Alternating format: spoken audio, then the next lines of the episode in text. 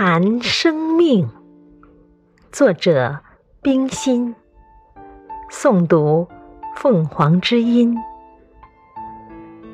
不是每一道江流都能入海，不流动的变成了死湖；不是每一粒种子都能成树。不生长的变成了空壳。生命中不是永远快乐，也不是永远痛苦。快乐和痛苦是相生相成的，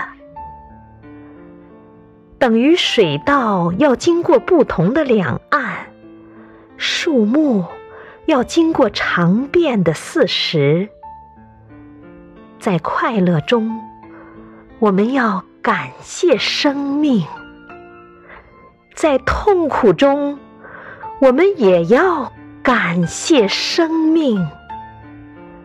快乐固然兴奋，苦痛又何尝不美丽？